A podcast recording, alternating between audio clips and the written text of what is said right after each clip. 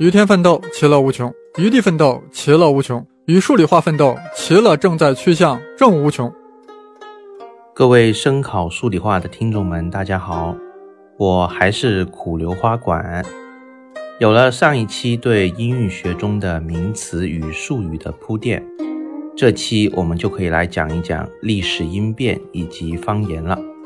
在讲述具体的方言音系之前，我们先来了解一下中国境内方言区的分布状况。大体来说，中国境内的方言可以分为下面这几大种类，它们分别是官话、吴语、赣语、客家话、湘语、粤语、闽语以及徽语。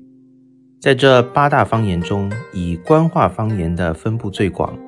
主要分布在广大的北方地区以及西南的四川、贵州、云南三省。吴语主要分布在江浙地区，包括浙江省的大部以及江苏省南部的太湖周边，还有江西省东部的上饶地区。赣语呢，也就是通常说的江西话，主要分布在江西省的中部以及北部。此外，在湖南省内也有零星的分布。客家话呢，主要分布在江西省南部的赣州地区、福建省的西部以及广东省的东部地区。粤语区与客语区相邻，主要集中在广东省的中部与西部，包括香港以及澳门特别行政区。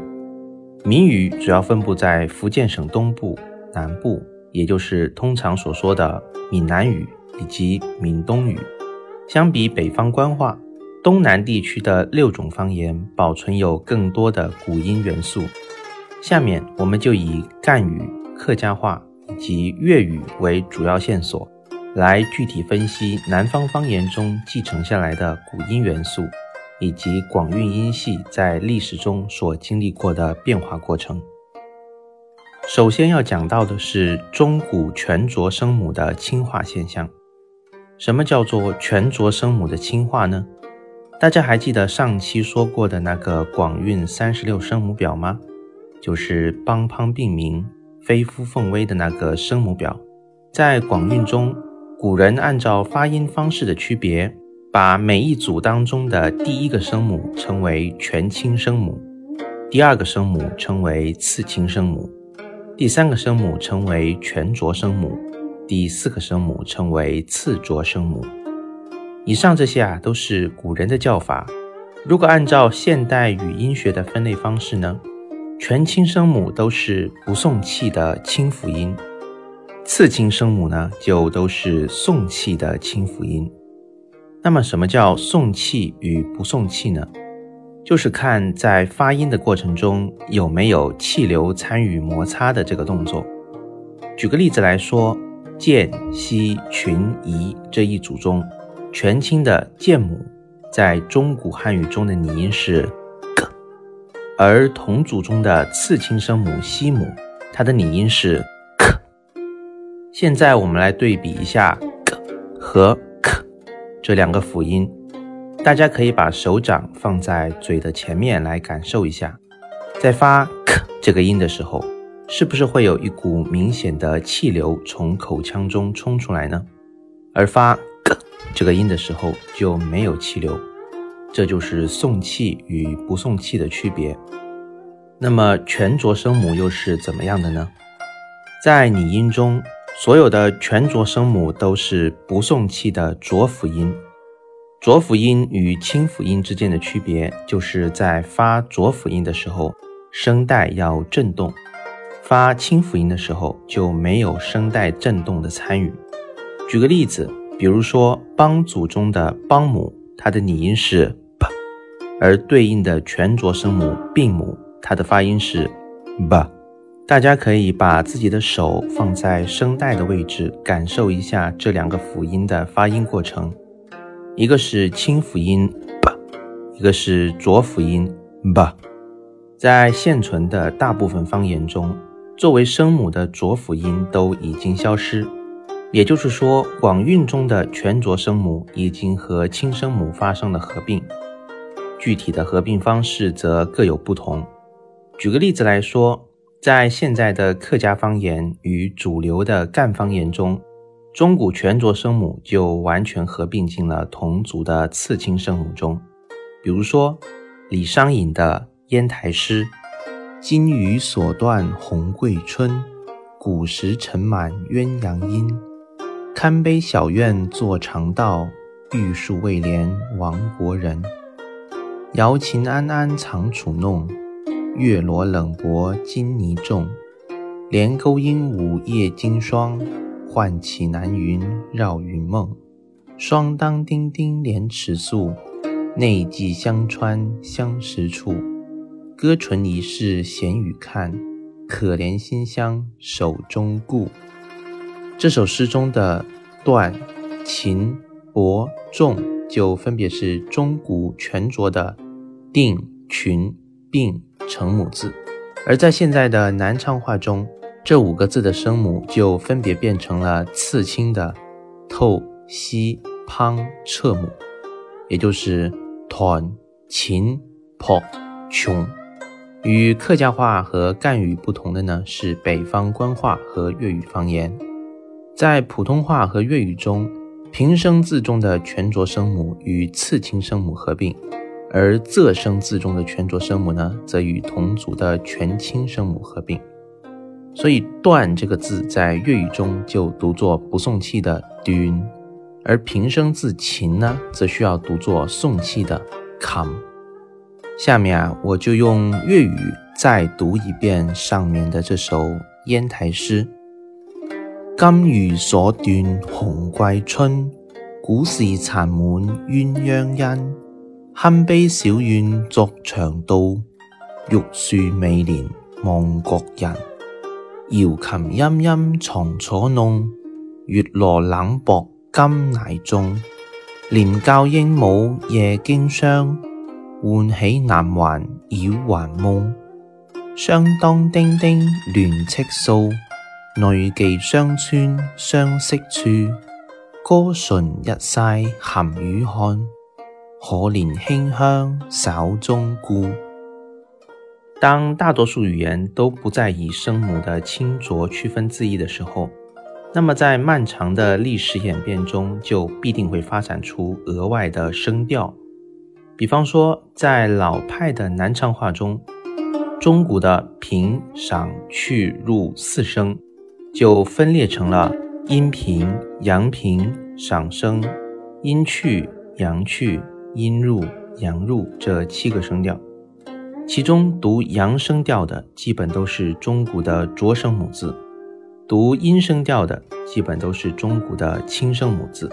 通过声调的阴阳来区分字义，在本质上和通过声母的清浊来区分字义是完全等价的，而且额外增加的声调也会让语言听起来更加的富有音乐感。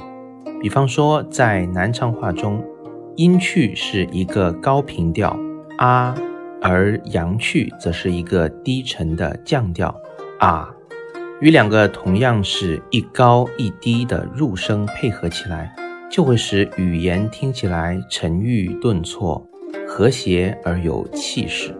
下面我们就在一个具体的情景中，让大家来感受一下南昌话这种独特的气质。这是前几天我在公园里听到的一段对话。在某一天的早晨，两个老朋友在街上见面了。他们的对话是这样的：A 对 B 说：“今天的天气不错，这么早上街去干什么呀？”B 回答说：“我到万寿宫的俏步街上去买点菜，中午打算煮鱼汤吃。” A 对 B 说：“听说你的手艺不错，有时间教下我怎么做鱼汤好吗？”B 回答说：“好啊，好啊，今天下午你就来，我们一起吃晚饭。”这段对话换成南昌方言就是：“今日天气蛮好，请洗蛮早上街去做些的啊。我到万寿宫就不街去买点菜，当酒会节煮热汤吃。”听话那个小妮不错，有时间教下我弄手捏咯。可以，今年下晝你就嚟，我能一起吃夜饭。不知道大家听完以后会有什么样的感受？反正我自己啊是非常喜欢这种风格的口音的。除了南昌话之外，以声调的阴阳区分清浊的方言还有很多。那么在如今现存的方言中，还有没有全浊声母的保留呢？答案是有的。在大部分的吴语方言、北部赣语以及少部分的湘语中。还保留有中古的全浊声母，比方说江西北部的湖口、都昌、新子、修水县的方言中，中古的全浊声母逢色音、色擦音时，不论平仄，皆读不送气的浊辅音。比如说在新子话中，花丛的丛和匆匆忙忙的匆的声母，依然读作从母 z。在翻看地图的时候，我们可以发现，这些现在依然保留浊声母的方言区，由东到西刚好可以连成一条贯穿祖国中部的直线。这条直线也就是方言学中所谓的浊音走廊。说完了全浊声母的轻化问题，下面要讲到的就是渐阻声母的恶化问题。所谓恶化。就是渐、稀、群、宜、小这五个声母，在三四等韵母前要发生变化，通常是从 g、k、h、n 变成 j、q、x、n。举例来说，“春眠不觉晓，处处闻啼鸟”中的“晓”这个四等字，在普通话中的声母是稀。但是在广韵中，它的声母是小母，也就是呵。如果我们强行复古，把普通话中“小”这个字的声母还读成小母呵，那么我们就会发现“小”这个音节在发音的时候，是不是就要比发“小”这个音节的时候要更费力一些呢？所以说，恶化是一个必然的过程。因为人类总是在追求发音时的舒适与省力的嘛。那么在现在的汉语方言中，还存不存在建组声母在三四等韵母前不恶化的地区呢？答案是有很多。比方说粤语方言中的建组三四等字就完全不恶化。那么粤语是如何做到不恶化的呢？其实粤语能够保持不恶化的内在原因。就是将三四等韵母中的介音省略掉，让这个韵母变成一个一等或者二等韵母，这样的音节读起来就会变得流畅许多。举个例子来说，东的霜华高引起，风间中断香心死，浪城或果益善除，月娥未必善娟子。中的“香”是一个小母阳韵开口二等字，在南昌话中读作“ xiong，”，也就是 x i o n g。我们可以发现它的声母已经发生了恶化，这是因为韵母中有一个介音一。但是在粤语中呢，香港的“香”读“哼”，也就是 h o e n g。这个音节里是没有介音的，它的韵腹是一个舌面前半低元音 a。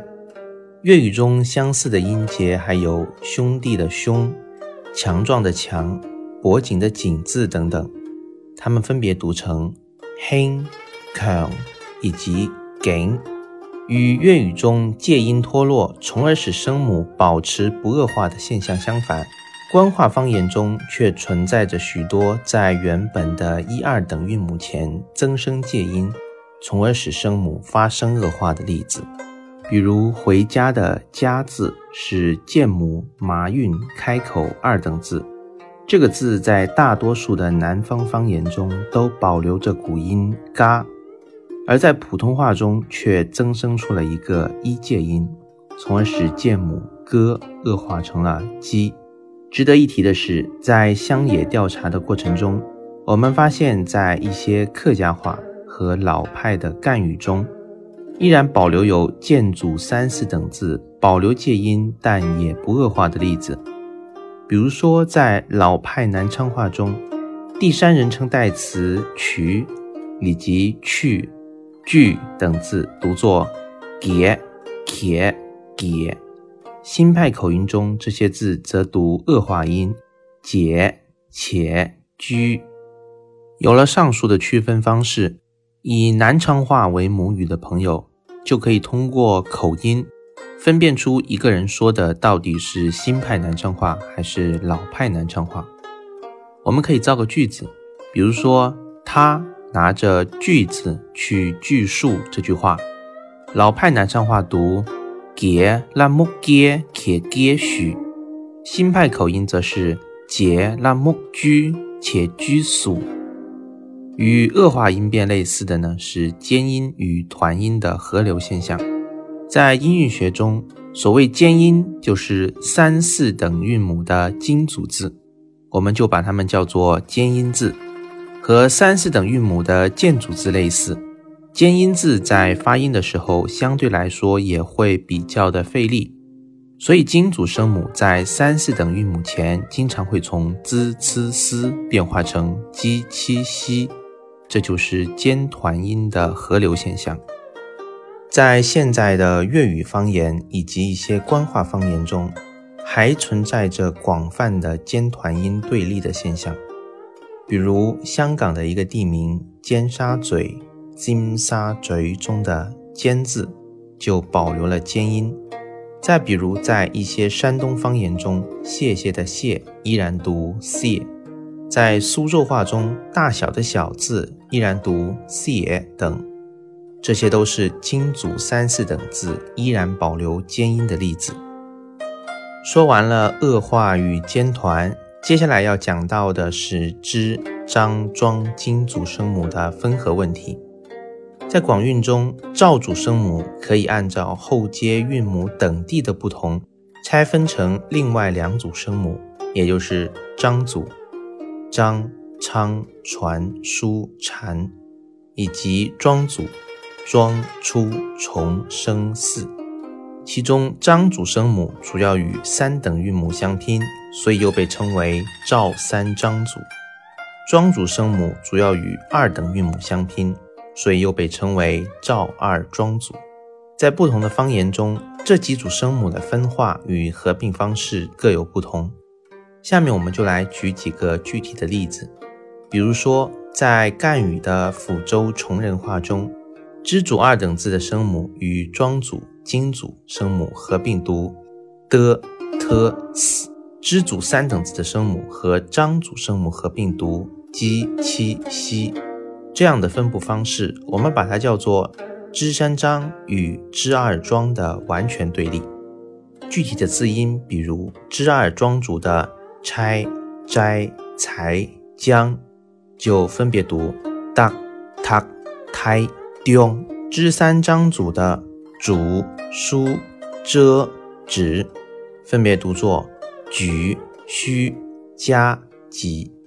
与此类似的是，在北方的官话方言中，支、张、庄、金组声母的二分方式，主要是区别平翘舌音。比如在山东济南方言、北京方言中，金组读平舌音 z、c、s。支、庄、张组合并读翘舌音 zh、ch、sh。在现存的汉语方言中，支、张、庄金主声母二分的格局是主流。当然，在一些音系更加古老的地区，也存在着支、张、庄金主声母三分的例子。比如在永安、三原、沙县的闽方言中。支二庄主合并读 z、c、s，支组三等独立读的、t，张主独立读舌叶音居、屈、虚。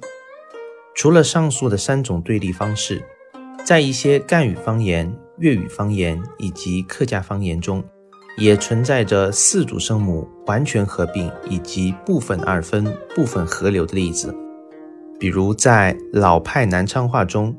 支三张主声母在预设留舍、声设、真设韵母前读鸡、七、西，但是在新派南昌话中，四组声母已经完全合流读滋、呲、丝。例字比如朱、陈、除、树，在老派口音中读巨、秦、菊、许，在新派口音中则变成了贮、岑、卒、蜀。我们用这几个字造一个句子：一个姓陈的厨师在树底下的厨房里杀猪，用老派南昌话读作。一个乡情的厨师在树底下的厨房里杀猪，用新派南昌话则读：一个姓陈的厨师在树底下的厨房里杀猪。除了上面说过的关于声母，还有其他一些琐碎的音变现象，比如江西抚州话中广泛存在的擦话、端读、日母和来母的精读问题等。在这里呢，就不详细展开了，以免让我的文案变得过于琐碎。讲完了声母呢，接下来就要说一说韵母。韵母部分呢，就放在下一期节目中再说吧。